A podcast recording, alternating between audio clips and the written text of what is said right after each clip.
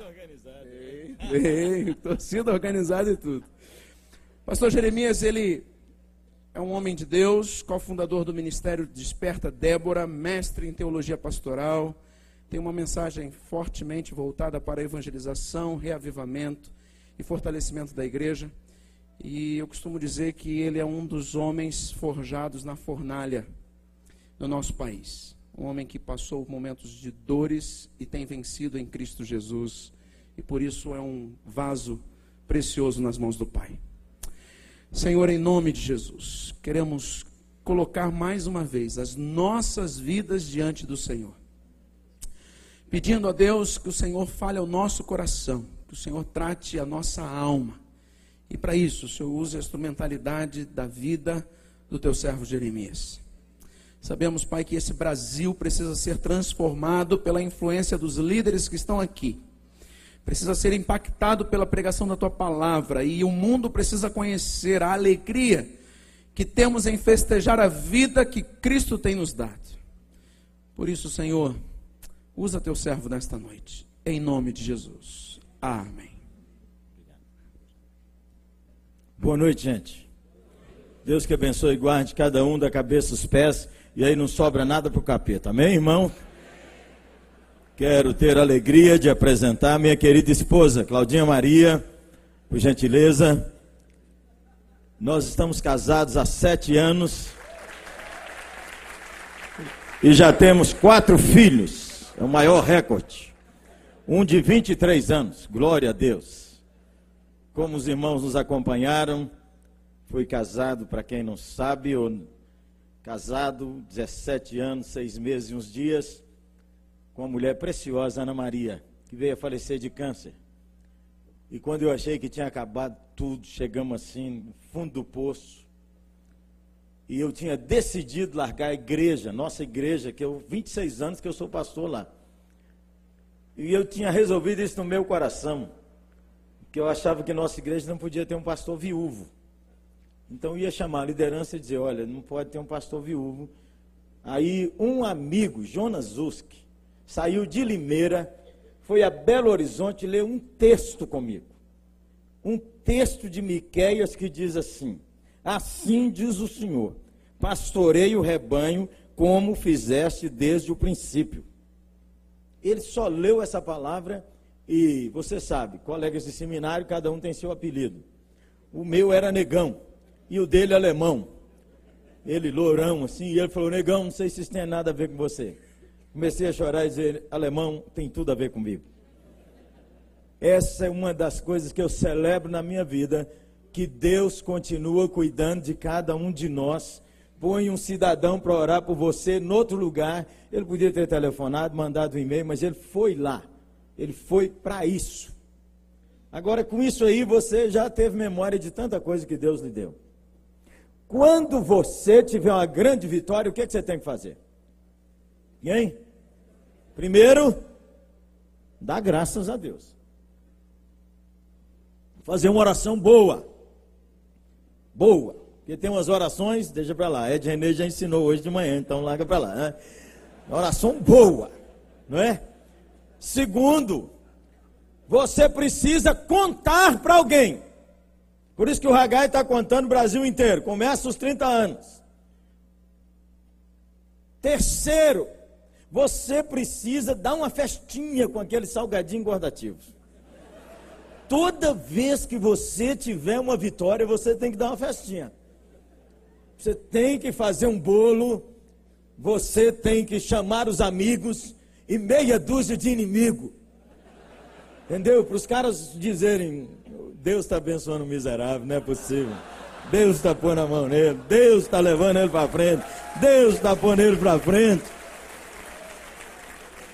Primeiro você faz uma oração, depois você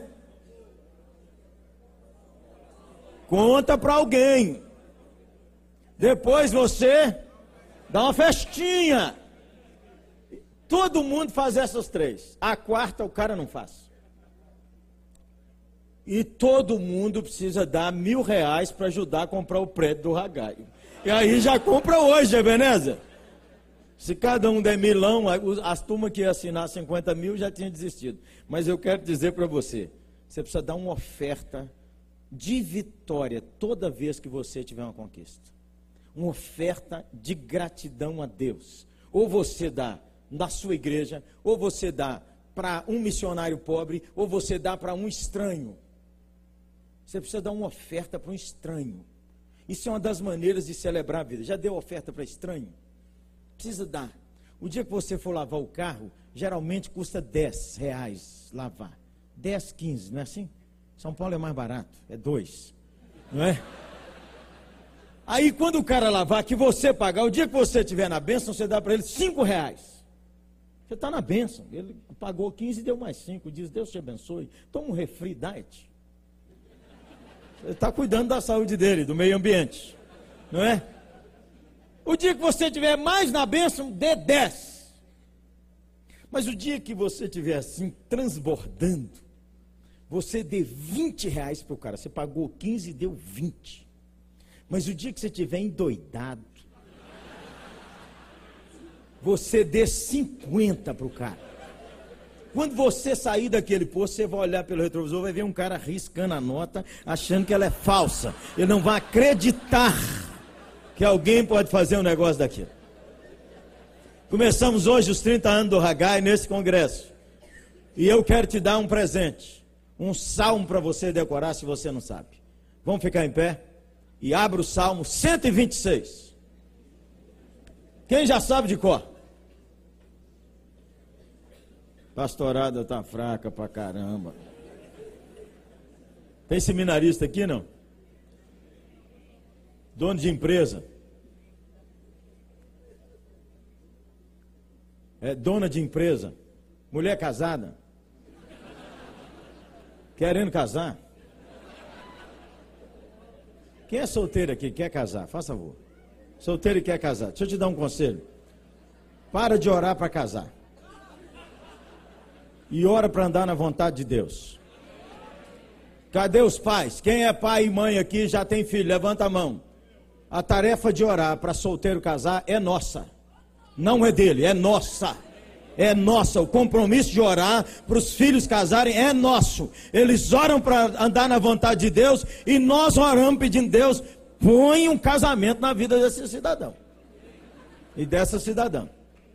Amém? Então, já que é para praticar, vamos orar pelos solteiros, para eles andarem na vontade de Deus e se o Senhor se agradar, para eles casarem bem casados. Porque não tem coisa melhor do que um bom casamento, mas não tem coisa pior do que um casamento ruim. Vamos orar então? Orei. E agradeça, e eu agradeço o seu, ué. Abraça a moça aí, rapaz. E ora agradecendo. Louvado seja Deus. Senhor, nós agradecemos essa celebração de 30 anos do Ragai no Brasil. Senhor, é tanta história boa. É tanta bênção para contar. É bênção demais. Louvado seja o Senhor. É luta demais, mas foi bênção demais. E nós queremos agradecer pelo relatório de hoje.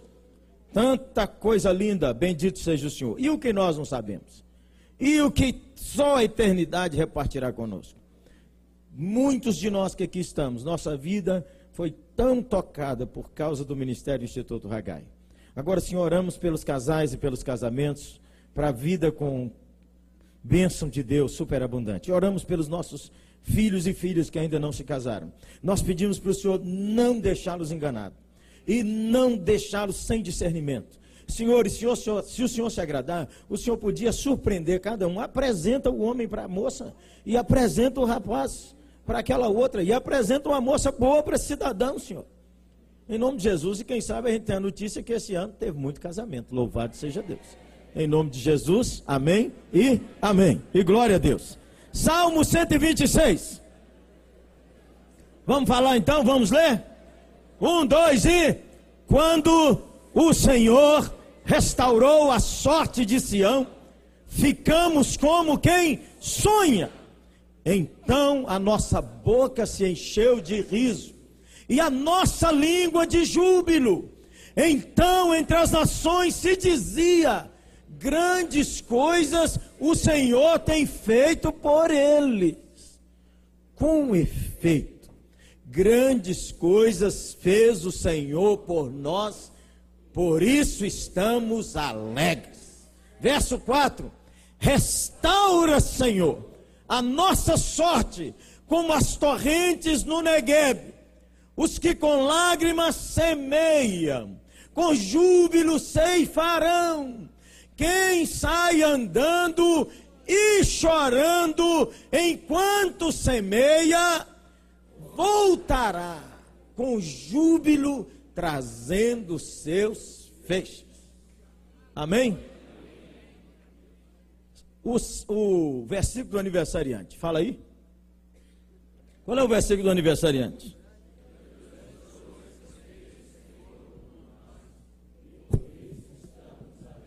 Nossa, o aniversariante que eu visse desse jeito morreu. Grandes coisas fez o Senhor por nós, por isso estamos alegres. Põe sua Bíblia aí, fica em pé. Tira sua Bíblia, solta sua mão. Vou te ensinar a falar esse texto. De domingo, Santo Varão, você que vai pregar em algum lugar, manda o povo falar desse jeito. Você vai levantar a mão e dizer assim, gritado, com efeito! Um, dois e. Com efeito! Muito bem. Segunda coisa, você vai encher a mão assim e dizer assim: grandes coisas! Grandes coisas. Fez o Senhor! Por nós. Por isso estamos. Suspende sua mão assim e dá um brado.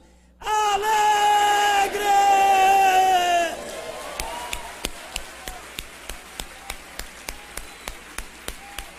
Aleluia, pode sentar. Já podia acabar, não é não? Já podia terminar. Louvado seja Deus. Que o coração alegre é bom remédio. Quem descobriu isso? A própria revista Seleções.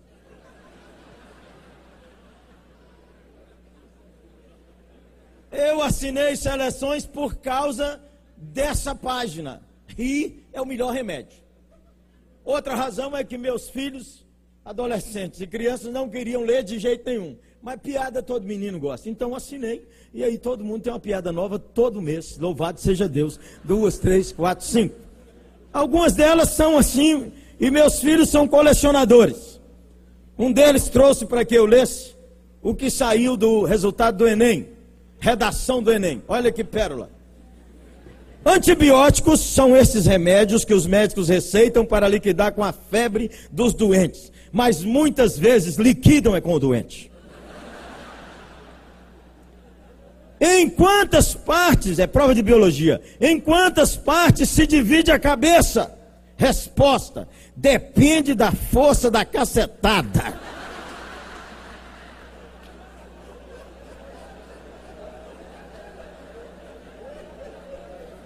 As ondas do rádio se propagam no éter.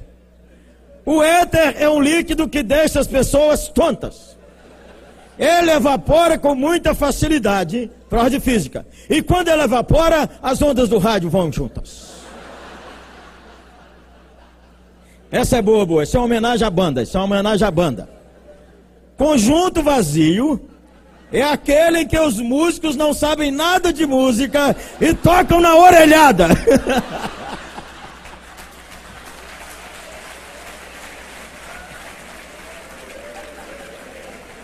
Vamos deixar de ser egoístas e pensar só em nós mesmos.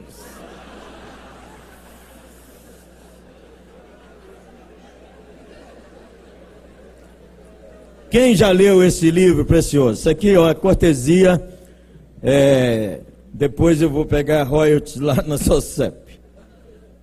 Quem não leu esse livro precisa ler. Foi um gol de placa que o Ragai e a SOCEP fizeram. Eu comprei um desses para cada um dos meus filhos. E fiz uma dedicatória assim: se esses valores entrarem dentro dos seus corações, eu estou descansado com minha tarefa de pai. E nós discutimos e lemos e vale a leitura e vale doar. Os irmãos passei na SOCEP, só tinha um. E eu falei, vocês não creram, gente, não é possível. Ele só tinha 140, pastor Jeremias. Eu falei, tinha que ter trazido 1.500. Porque esse é um livro. Esse livro, eu me lembro de ter conversado sobre ele quando eu li ainda em inglês. Já está vindo. Já chegou, gente. Olha você ver que bênção. Então você já leva um de presente para alguém. Queridos irmãos, a conversa nossa hoje é sobre celebrar a vida. Então, vou falar muito não. E a Ruth Caia, ela já falou, eu que vou controlar o tempo. Eu falei, levanta a placa. Na hora que você levantar a placa, eu paro. Combinado? Não? Você precisa ver, o negócio aqui é. Cima da bucha. A história desse salmo é linda. Esse salmo, dizem os eruditos, mesmo a gente considerando o que um teólogo canadense diz, quando os anjos querem dar risada, eles leem os eruditos. Ou então ele pega um DVD ou um sermão de um pastor ou de um pregador que o cara disse, e Paulo disse isso, e o anjo fala, não entendeu nada. Então, um dia que eles querem dar risada, eles escutam os eruditos. Os eruditos dizem que esse é do tempo do exílio. Que esse salmo tem uma história linda atrás dele. Quando o Senhor restaurou a sorte de Sião. É o tempo em que Israel está cativo 70 anos. E aqui tem um movimento de Deus na história, porque estão vindo aí os medos e os persas para derrotar os que parecem impossíveis de serem vencidos os caldeus. E finalmente, Ciro, o persa, conquista a Caldeia. E um dos primeiros decretos de Ciro foi assinar que o judeu que quisesse voltar para reconstruir Jerusalém, reconstruir a nação que foi destruída por Nabucodonosor. Você se lembra que a destruição foi dolorosa. Quem lê Lamentações sabe porque Jeremias é o profeta chorão. Nabucodonosor cercou a cidade três anos. Ninguém saía, ninguém entrava. Não tinha comida, não tinha água, não tinha nada. Um dia Jeremias escreveu: Ah, quem dera que os meus olhos fossem ribeiros, eu choraria, choraria, choraria a miséria do meu povo. O que é que ele viu? Duas mães cozinhando seu filho para comer. Está lá no livro de Lamentações. Então, o que fazia os exércitos antigos? Pegavam os jovens promissores, os futuros líderes da, da nação, muitas vezes castravam os jovens entre 25 e 15 anos. Algumas vezes não, mas a maioria das vezes os tornava eunucos. Os levava para o seu país, ensinava outra língua, ensinava outros valores, outra religião, ensinava toda a idolatria. Daniel e seus amigos foram ensinados em todo o espiritismo babilônico e levavam famílias inteiras e semeavam no meio do povo. Deixavam lá os pobres, os miseráveis, os sem oportunidades e às vezes os enfermos e os mais velhos. Muita gente foi levada para a Babilônia, 70 anos de cativeiro. Daniel estava lendo o livro do profeta Jeremias e a, o capítulo 9 de Daniel, ele diz que entendeu pelos livros que o tempo tinha chegado e começou a orar, a orar e orar, e Deus traz Ciro. Quando Ciro escreveu esse decreto, a reação do povo foi essa. Se tivesse televisão naquela época, olha para você ver o judeu no cativeiro 70 anos, aparece o Ciro no Jornal Nacional da época e diz assim: Atenção, judeus, quem quiser voltar para Jerusalém pode voltar. Pode voltar e é amanhã, a partir de amanhã. Por isso que eles disseram: Quando o Senhor restaurou a sorte de Sião, ficamos como quem sonha. Inacreditável, não estou acreditando. Será que é isso mesmo? Será que é isso mesmo? Me belisca aqui para ver se é verdade. Olha, será que aconteceu? Você já recebeu uma bênção assim que você não acreditou que Deus tinha abençoado desse jeito? Quem já teve nessa aí? Levanta a mão. Assim, ó. Falou, acho que alguém precisa me beliscar. Agora veja você como nós somos tardios em agradecer. Foram os incrédulos que descobriram primeiro. Por isso que eles disseram: grandes coisas o Senhor tem feito por eles. Às vezes nós estamos correndo tanto, nós estamos trabalhando demais que nós nem observamos as bênçãos de todo dia. E nós nem celebramos as bênçãos de todo dia. E nós nem louvamos a Deus pelas pequenas vitórias. Não é assim? Presta atenção. Você tem que chegar daqui até lá. E você anda aqui, ó. Aí alguém disse: E aí, irmão, como é que vai? Ah, muita luta, falta muito. E aí, irmão, como é que vai? Oh, luta demais, falta muito. E aí, irmão, como é que vai? Puxa vida, eu estou quase desistindo, mas falta muito. E aí, irmão? Falta muito. E aí, irmão? E aí, irmão? E aí, irmão? Chegamos, mas foi uma luta miserável. Sujeito precisa aprender a celebrar cada etapa de sua vida. Andei um passo, glória a Deus.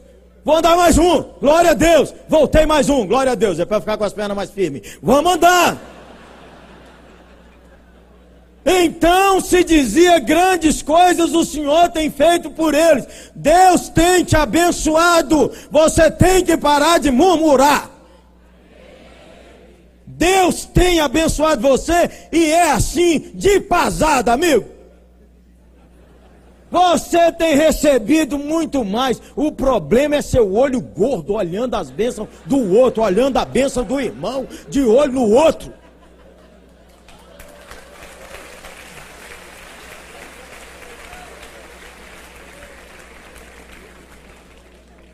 Então, entre as nações se dizia, o comentário era esse: como que Deus tem abençoado esse povo?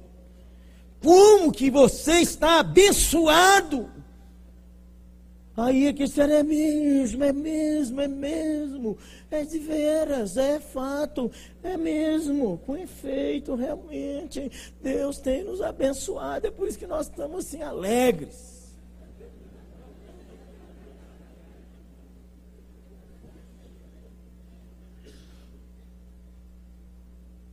Se é verdade isso, eu não sei, mas que a figura é boa, é boa.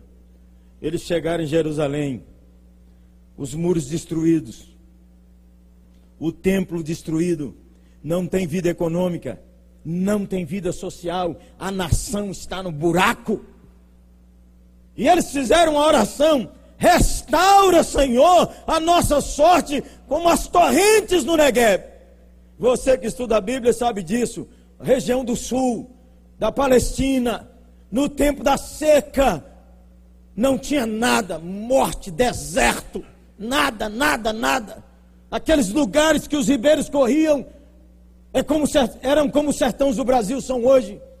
Riachos que viraram caminhos de passantes. Aí você passava num lugar desse, igual você passa lá no sertão, quando Passa dois, três anos sem chover e diz que não dá nada. Isso é uma miséria, isso aqui não dá nada, não dá nada, nada. Aí você passa no sertão hoje, choveu no sertão que até caiu ponte, rapaz, você acredita nisso? Eu recebi uma foto de duas moças que vão para o curso de formação de líderes do sertão, as mulheres atravessando a pé o rio, porque a ponte caiu com água na cintura. Onde o deserto durante tempos aconteceu por causa da bênção de Deus, agora flores lindas podem brotar no deserto. Restaura, Senhor, a nossa sorte como as torrentes no Negev. Aí eles dão uma olhadinha lá, vê tudo precisando fazer e declaram uns para os outros: os que com lágrimas semeiam, vamos trabalhar, gente. Os que com lágrimas semeiam, tem gente que não semeia enquanto chora. O cara ou chora ou semeia. A Bíblia diz que chora e semeia. Entendeu? Eu não estou em condições de semear, porque eu tenho que chorar agora. Enquanto chora, semeia. Os que com lágrimas semeiam, com júbilo. Você sabe o que é júbilo? Júbilo? Tem batista aqui não? Batista. Não fala batista, ele fala batista. É igual presbiteriano, o povo não sabe falar presbiteriano, fala presbiteriano. Contar um caso. Com júbilo, você sabe o que é júbilo? É gritar de alegria.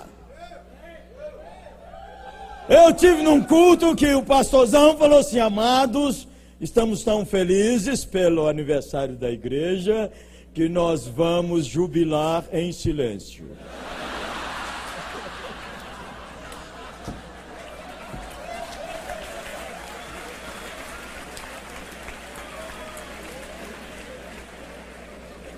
Isso é anti-Bíblia. Em qualquer tradução, em qualquer lugar, jubilar é alegria, é gritar de alegria. Olha, de vez em quando, Deus surpreende a gente que você dá vontade de dançar sozinho na rua. O povo acha que você ficou doido. Um dia encontrei um pastor, meu amigo, numa rua central de Belo Horizonte, e ele vinha assim.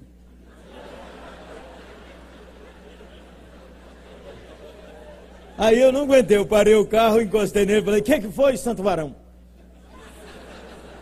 Eu peguei você ali, disse, Jeremias, Jeremias, você precisa ver. Ele, pastor de uma igreja pequena, de 80 pessoas reunindo, no dia de um grande avivamento, tinha 100 pessoas lá. Aí um dia nós conversamos e tivemos, falei com ele, dei uma ideia para ele, faz um culto do milagre. O que, que é o culto do milagre? Fala com a igreja para trazer 400 pessoas. Nossa igreja empresta é, TV e vídeo para você montar um auditório na rua, em qualquer lugar. Ele falou: não vai dar certo, não, Jeremias. O dia que tem 100, nós estamos alegres. 400. Você está doido, rapaz. Aí eu sei que ele finalmente se convenceu disso. E ele tinha feito o culto dia domingo. Tinha ido no culto 389 pessoas. É porque não coube mais. Os diáconos dizem que se, puder, se entrasse mais gente, ia cair o prédio. Então eles falaram, não entra. Eu falei, devia ter entrado ao menos 400. E decidiram 50 pessoas. Para uma igreja daquela que batizava dois por ano, decidir 50. Por isso que o homem estava na rua assim, ó. Com júbilo ceifarão. Olha para você ver, três vezes a Bíblia fala que a gente deve alegrar. O passado, então a nossa boca se encheu de riso, fiquei alegre no passado, por isso estamos alegres no presente. Voltará com júbilo. E no futuro eu também vou gritar de alegria, porque Deus está vivo e não se esqueceu de mim. Meu irmão,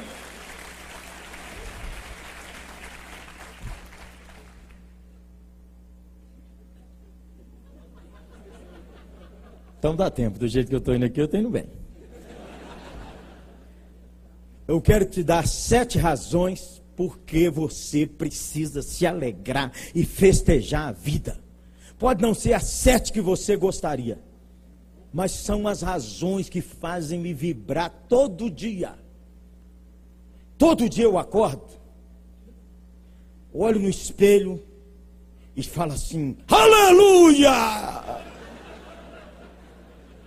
Que maravilha! Eu estou vivo! Aí o cara levanta e olha no espelho e diz: Hoje é um dia horrível. Os crentes dessa igreja, os clientes que eu tenho, minha mulher daquele jeito.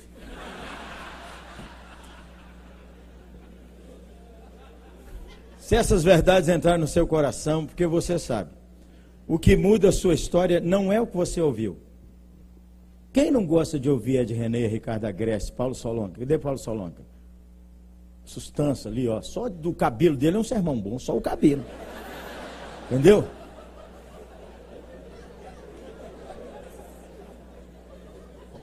Quem não gosta de ouvir, mas sair daqui e ouvir, e aí o seguinte, você ouve esses substâncias todos, e aí fica brigando com os caras quem é melhor. Oh, porque Solonca, ó, oh, porque é ó, oh, porque é René, oh, porque é Beneza. Isso não muda a sua história. O que muda a sua história é o que você decide e faz. Isso é que vai mudar você. É o que você decide e faz. Se você passar aqui e não decidir nada nesses dias, você perdeu o seu tempo. Você ficou. Vou te dar outra dica. Quem já orou assim, Senhor, que a gente não saia do jeito que a gente entrou? Quem já orou assim? Quero te dar uma ideia. Nunca mais ore isso. Ninguém sai igual entrou. Ninguém. O cara sai melhor ou pior. Quando você sai de uma palavra igual essa que você ouviu e não decidiu nada, você saiu pior. Você ficou mais duro. Da próxima vez, para Deus falar com você, Ele tem que usar o método Nabucodonosor. Ele tem que te pôr para comer grama. Senão você não escuta.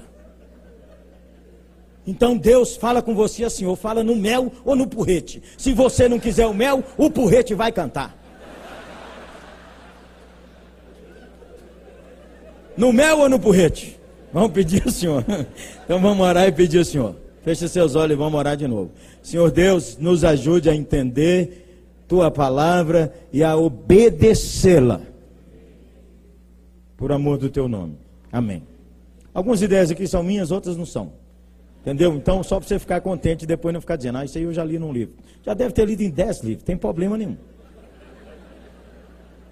Esse salmo, escreveu um comentarista da Bíblia, nos convida a considerar o melhor do passado como as medidas mínimas para o futuro. Essa é a primeira razão pela qual você deve se alegrar. Considere o melhor do passado como as medidas mínimas para o seu futuro. Por quando o Senhor foi o Senhor que realizou, é o Senhor quem realiza. É Deus quem faz. Agora, testemunho. Quem aqui está com a vida melhor do que já foi há uns cinco anos atrás? Levanta a mão. Em todas as áreas, irmão. Considere o melhor do passado. Então, eu tenho uma turma que olha para a igreja e diz assim: a igreja brasileira, isso, isso, isso, isso, só defeito. Só defeito na igreja do Brasil. Você que é de uma igreja, já o povo, alguém já falou mal da sua igreja com você? Quem já ouviu alguém criticar a sua igreja? Levanta a mão. Muito bem. Uma senhora ligou para mim um dia, 11 horas da noite. Pastor Jeremias, eu mesmo. O senhor que é o pastor da oitava igreja, eu disse, glória a Deus. Ela disse, como é que o senhor tem coragem de dizer glória a Deus, sendo pastor daquela igrejinha? Ó, chamou a oitava de igrejinha, é um desaforo. Aquela igrejinha eu conheço muita gente lá e conheço os podres deles. Eu falei, fala mais. Conheço muita gente lá que não paga conta. Eu falei, fala mais. E conheço muita gente que fala da vida dos outros. Eu disse, fala mais. Aí a dona parou. Eu falei, eu posso falar? Pode. Eu falei, glória a Deus. A senhora podia dar um glória comigo. E ela disse: Como é que eu falo tudo isso? Ainda quer dar glória a Deus. Eu disse: Eu dou glória por minha causa e dou glória por causa da senhora. E eu dou glória por minha causa, porque se o povo é do jeito que a senhora falou, eu estou empregado o resto da vida. Eles não vão me mandar embora muito, o tanto que eu tenho que pregar aqui nesse lugar para consertar essa corja. Achei uma bênção. Glória a Deus. Agora eu dou um glória pela senhora. Porque com a língua grande desse tamanho, cabe a senhora na nossa igreja. Venha, dona. Ela pofa o telefone na minha cara.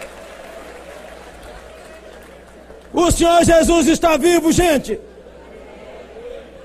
Você olha o livro de Apocalipse e numa igreja ela está fria na fé, na outra igreja tem o trono de Satanás, na outra igreja segue a doutrina de Jezabel, a outra igreja é rica e largou Jesus do lado de fora dela. Tem tudo quanto é defeito que tem hoje, tem nas sete igrejas do Apocalipse. E João chorava muito. E quando então João ouviu uma voz que falava, ele olhou e viu o que todo líder espiritual precisa ver hoje ele viu o filho do homem em pé no meio dos candeeiros. Jesus continua vivo, em pé no meio da igreja, olhando tudo, vendo tudo, cuidando de tudo, protegendo a sua igreja. As coisas melhores, Jesus ainda pode derramar sobre essa igreja. Aleluia! E sobre sua empresa, e sobre seu trabalho, e sobre a futura geração de líderes do Ragai. Segunda verdade. Por que é que nós devemos celebrar a vida? Porque esse salmo nos convida a considerar os lugares secos como ribeiros em potencial. Nos convida a considerar os lugares secos como ribeiros em potencial. Desse deserto, Deus pode tirar uma flor. Dessa situação miserável, Deus pode tirar uma bênção. Desse trauma, Deus pode tirar um consolo exponencial. Dessa situação mais dolorosa, Deus pode gerar um novo pastor, um novo líder, uma nova pessoa, uma pessoa mais quebrantada. O lugar seco virou jardim. Eu escrevi um livro que está ali, quando as coisas vão de mal a pior. A história de Agar. Lembra dela? Aquela escrava de Sara. Porque de vez em quando os problemas vêm de turma, já viu? Não vem um só, vem dez de uma vez. Você nem acabou com um, já tem o outro, já tem o outro, já tem o outro, já tem o outro.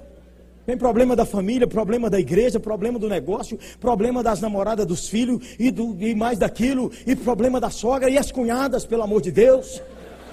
E os cunhados. O único que não dá problema é pastor, aleluia.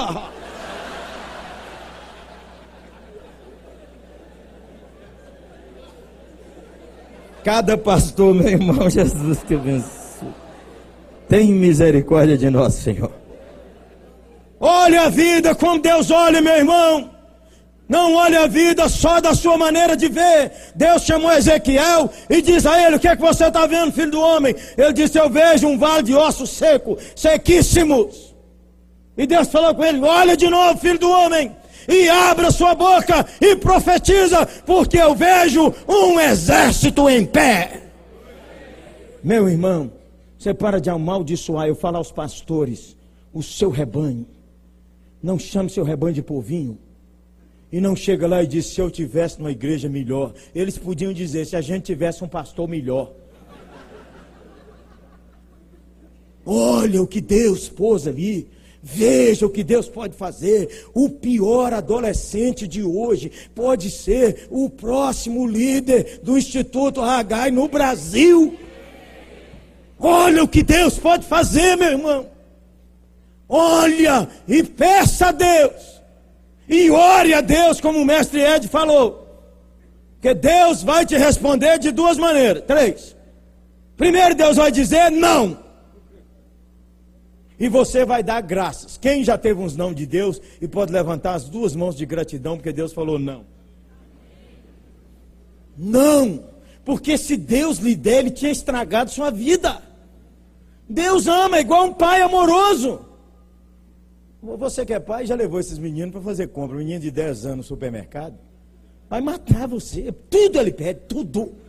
Tudo.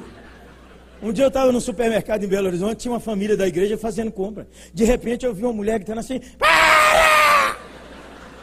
Aí eu atravessei assim, ó.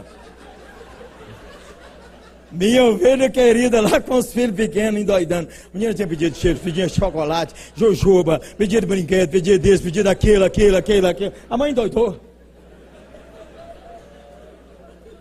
Aí eu deixei acalmar e tal, aí eu aproximei lá e falei, puxa, você é muito corajosa, vir fazer compra com essas crianças pequenas. Aí disse, pastor, eles já me deram nos nervos, pastor, já não estou aguentando mais. Porque menino é assim, você sabe como é que é, né? Menino quer, meu filho, eu não posso te dar chips, porque eu tenho que comprar feijão e arroz. Para que isso, mãe? Arroz. Para que isso? Meu filho, eu não posso te dar sorvete, porque eu tenho que comprar é, sabão. Para que sabão, mãe? Ninguém come sabão. Aí, né, eu, como sou bom pastor, peguei os meninos e dei tudo que eles queriam. Quer sorvete, sorvete, jogo, vá, vá. É, tio é que é desse jeito, pai e mãe não.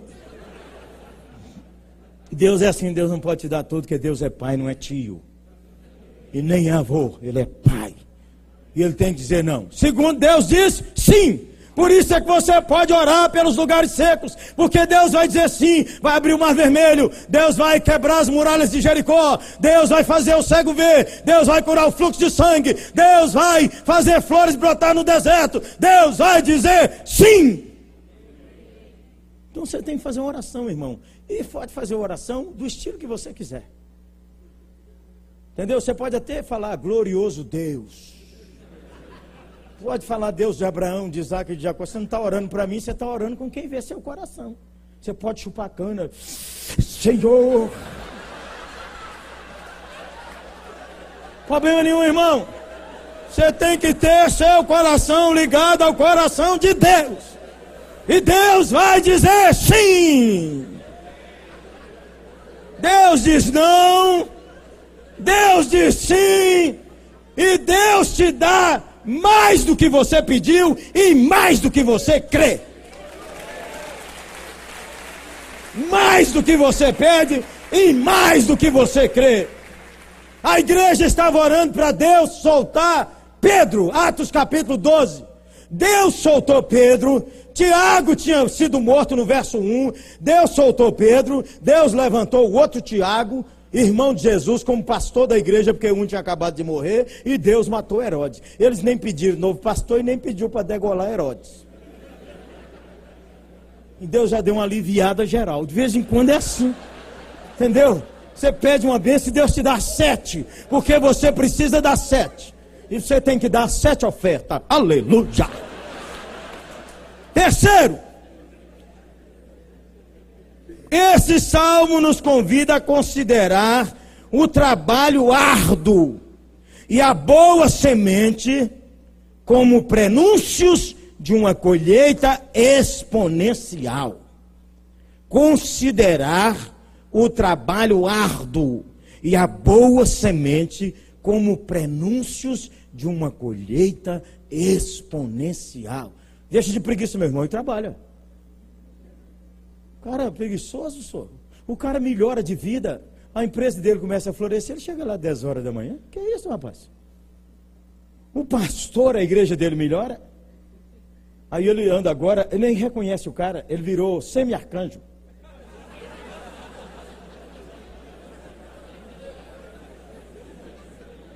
Ele vai, ele vai falar com um, um moço, uma moça da igreja, ele vira para ele e fala assim: Jovem, sai dessa lama, jacaré. Vira gente de novo. Precisa virar gente, meu irmão. Trabalhe, trabalha muito. E trabalha sem preguiça, e levanta cedo. Minha história favorita é de um dentista lá da nossa igreja. Anos atrás, esse menino é, chegou e me disse assim, pastor Jeremias, vou fazer outro curso, que eu não, dentista não dá nada aqui em Belo Horizonte. A dentista está trombando um no outro aqui, não estou sem cliente, estou sem nada, estou devendo. Falei, que hora que você começa a trabalhar, meu filho? Ele disse, pastor Jeremias, quando tem alguém, minha secretária me liga lá pelas 10 da manhã.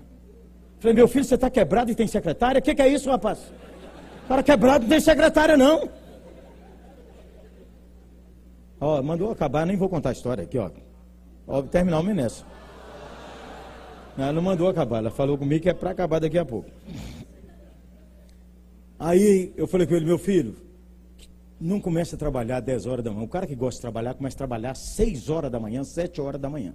Aliás, você levanta cedo seis horas da manhã e ora meia hora na sua casa e vai lá para sua sala, onde você tem sua, seu consultório. Seis e meia, pastor Jeremias. Ninguém procura dentista nessa hora, seis e meia, que isso, pastor? O senhor não entende de dentista. O senhor entende mais ou menos de ser pastor, mas de dentista. Falei, meu filho, seis horas, seis e meia da manhã. Eu vou te dar uma ideia. Se você topar, vai lá. Você vai completo, bonitão, dentista. Brancão, cheirando a flúor. E chegue lá e ore e fala: Deus, eu preciso ganhar dinheiro. Deus, põe uma dor de dente em alguém. Eu preciso trabalhar, Deus. Rapaz, esse rapaz, de vez em quando eu via lá no meio do povo, mas ele não me telefonou mais. Uns três meses depois ele me ligou. Pastor Jeremias, o senhor podia almoçar comigo? Falei, tudo bem. O senhor encontra comigo na churrascaria tal. churrascaria top de linha. Eu falei, que isso, meu filho? Você me convida para almoçar? Ainda quer que eu pague nesse lugar? Que isso? É isso, tá com brincadeira comigo, rapaz? Você tá quebrado, eu, eu vou com você na comida aquilo. Que isso? Conversa, rapaz. Ele disse, pastor Jeremias, quem vai pagar sou eu. Filho, tá quebrado, rapaz. Pô, pastor Jeremias, o senhor vai ouvir uma história boa. Então vou lá. Fui lá almoçar com o menino. Ele disse, pastor Jeremias, eu fiquei tão na pior que eu tive que demitir a moça. E estava assim tão deprimido. Um dia eu fui orar, eu falei, aqui meu pastor é doido, varrido. O cara manda eu sair de casa seis horas da manhã, mas eu resolvi ir, pastor. Eu comecei, e aí eu comecei a restaurar minha vida de oração. Um dia eu estou lá orando, orando de seis horas, dez para sete, eu vejo um gemido no corredor do prédio. Quando eu escuto o gemido, eu cheguei lá, está um homem assim. Ah, ah, ah. E ele falou ô moço, você deve ser um enfermeiro que está largando o serviço. Onde é que eu acho um dentista uma hora dessa? Dez para sete da manhã. Ele disse, sou eu mesmo. Ele disse, pastor Jeremias, aquele homem me arrumou 60 clientes. É glória! Trabalha, meu irmão! Trabalha, meu irmão! Vamos embora, nós temos que acabar. Eu já falei só quatro, minha filha. Três? Então vamos de ler. Eu só vou ler, então nem vou pregar. Só ler. Vamos embora. Número 4. Não tem A não. A não. 4. Vamos lá. Considerar que quem realiza o crescimento, a libertação e a reconstrução é Deus. Considerar sempre para você se alegrar que quem realiza o crescimento, a libertação, a reconstrução é Deus quando o Senhor. A obra de Deus não é feita pelo talento humano. A obra de Deus não é feita pela sabedoria humana. Fala sério, todos nós gostamos de pregadores eloquentes achando que eles é que têm a palavra de Deus. Minha história favorita para mim, porque eu sou pregador barulhento, você já percebeu. Não é? Então, a minha história favorita, que humilha todo pregador barulhento, é aquela história da pregação que um advogado, que um pregador brilhante fez uma série de conferências porque ele queria ganhar sua cidade. O homem mais influente era um advogado. E ele foi lá e convidou pessoalmente, diz, doutor, aniversário da nossa igreja, me deu um presente, vá lá. E os crentes convidaram todo mundo e aquele homem foi. O advogado chegou e sentou lá no final, assim, ó, igual os crentes. Porque os crentes é assim, se o culto estiver ruim, quando fala, vamos orar, eles dão linha. E ele sentou lá no fundo e o pastor pregou aquele sermão maravilhoso que ele estudou. E pregou com sabedoria, pregou com unção. O homem tinha buscado a Deus e jejuado. Na hora que ele fez o apelo, muita gente fez, mas o cara que ele queria não veio. Aí, quando ele olha para ele olha para o povo assim, fala: Meus irmãos, pergunta quem está ao seu lado. Às vezes ele quer receber Jesus, mas não força a barra, só oferece para ir com ele lá na frente. Quando ele olha, ele só vê o advogado fazer assim.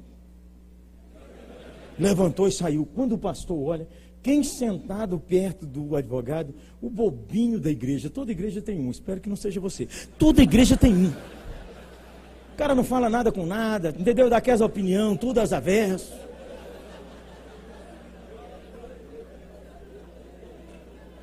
Oi, gente. Passado umas duas semanas, quem que o pastor vê chegar na igreja? O advogado com a Bíblia na mão, dizendo, meu pastor, eu quero ir para a classe de membro. Ele disse, mas o que, que aconteceu? Ah, pois é, aquele dia do culto o senhor prega muito bem, por isso que eu resolvi ficar aqui. Eu sou um homem muito piedoso. Disse, pois é, aquele dia eu vi que o senhor não saiu bem, porque aquele irmão, aquele irmão aqui, todo mundo, entendeu? Ninguém dá bom porque ele fala. Eu falei, pois foi ele, pastor. O senhor mandou perguntar, ele virou para mim, cutucou e falou, seu Zé, você quer ir para o céu? Eu falei, que céu que nada? Então ele falou, vai para os quintos dos infernos.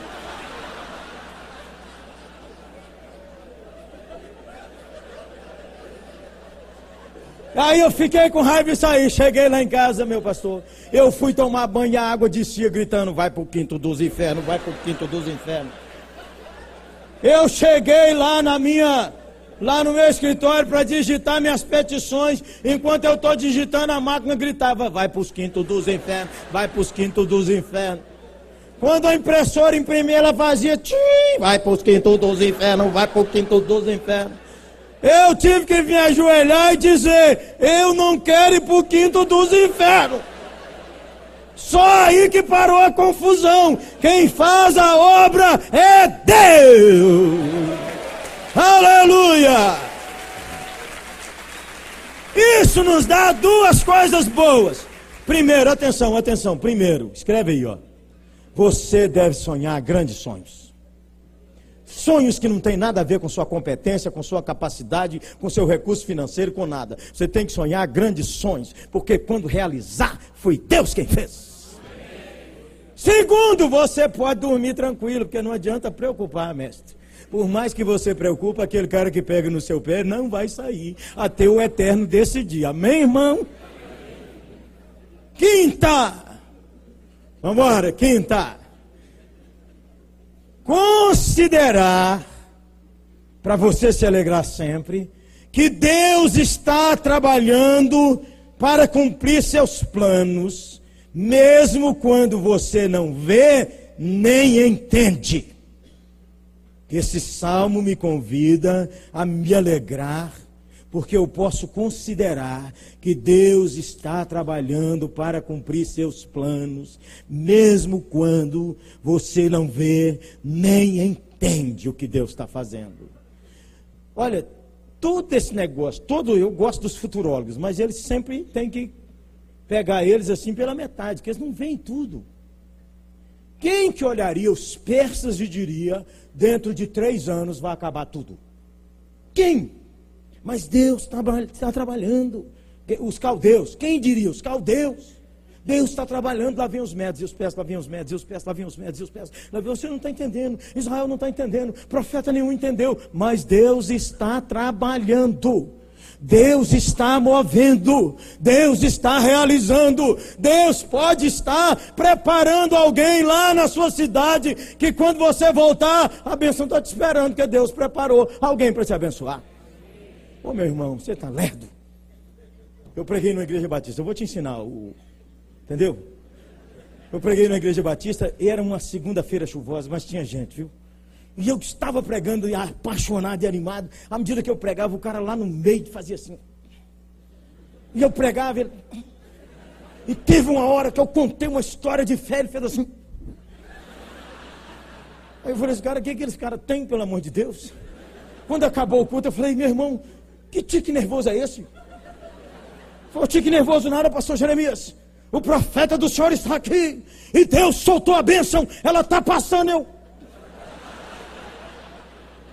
Os irmãos não pegaram, eu peguei. Deus está trabalhando, meu irmão.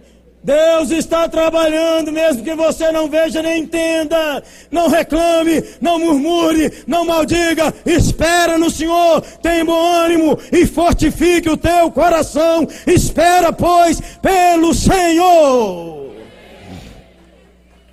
Meu irmão, glória a Deus. Vamos terminar, vamos terminar. Número 6. Sexta razão para você fazer de uma vida uma festa considerar, esse, esse salmo me chama a considerar que a bênção de Deus supera limitações, dores e os sofrimentos da vida. Esse salmo me chama a meditar que a bênção de Deus supera as limitações, as dores e os sofrimentos da vida, porque a bênção de Deus enriquece. Meu irmão, você ficar olhando suas dores, o que você não tem. Tem muita gente que aquele texto de Moisés, Moisés, o que é que você tem na mão? O cara lê o contrário, Moisés, o que é que você não tem na mão? Falou, senhor, não tem isso, não tem isso, não tem dinheiro, não tem isso, não tem aquilo, não tem aquilo, não tem aquilo. Bem que eu gostaria de fazer o ragai, mas quem vai me dar uma bolsa? Não tem isso, não tem inglês, não tem isso, não tem aquilo. Só não tem. A bênção de Deus superou o cativeiro a bênção de Deus superou as dores. A bênção de Deus supera o luto. A bênção de Deus supera a crítica. A bênção de Deus supera a maldição. A bênção de Deus supera a enfermidade. A bênção de Deus supera as limitações humanas. Então alegre-se no Senhor, meu irmão. Independente de quais são os dons que você tem, alegre-se neles E não cobice os dons de ninguém. Um dia eu preguei na nossa igreja: não cobice os problemas dos outros. Aí o povo falou comigo assim: o que, é que é isso, pastor Jeremias? No começo do sermão. Eu falei: porque você cobiça o que o cara tem. Tudo que o cara tem traz problema para ele também. Ele tem um carro do ano, tem que fazer um seguro mais alto. Ele tem um carro importado, o dia que riscar aquilo para ele pintar aquele pedacinho.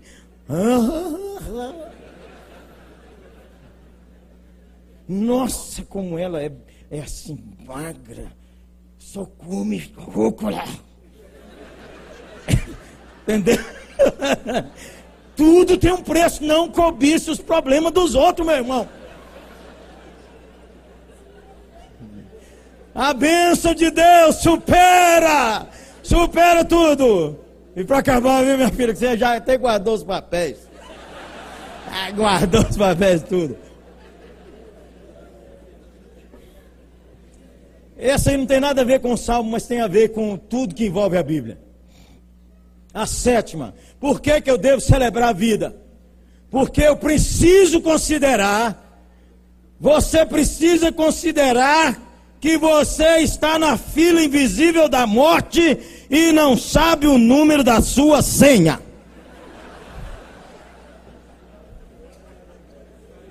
Você está na fila invisível da morte e não sabe o número da sua senha. São 6 bilhões de pessoas no mundo. Se você fosse escolher sua senha, qual você escolheria?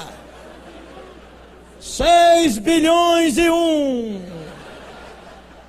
Pode deixar que eu vou enterrar todo mundo, Senhor. Pode ir, meu irmão. Pode ir, meu irmão. Pode ir.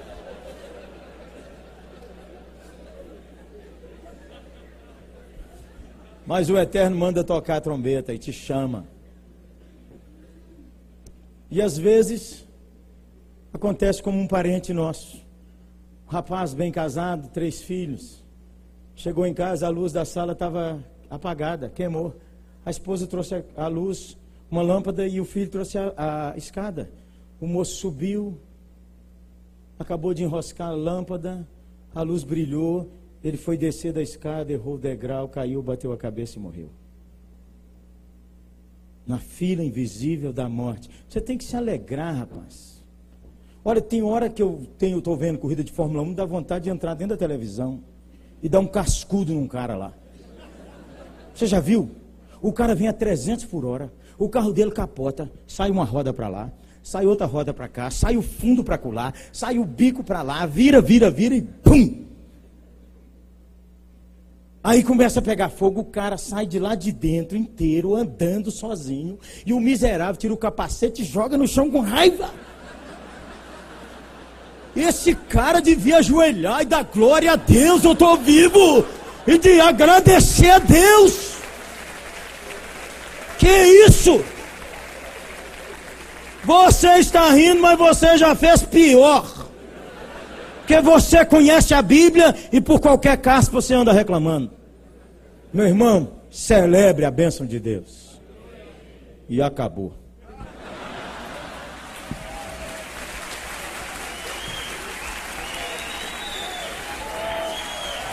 Glória a Deus. Vamos ter uma oração, fique em pé e vamos ter uma oração.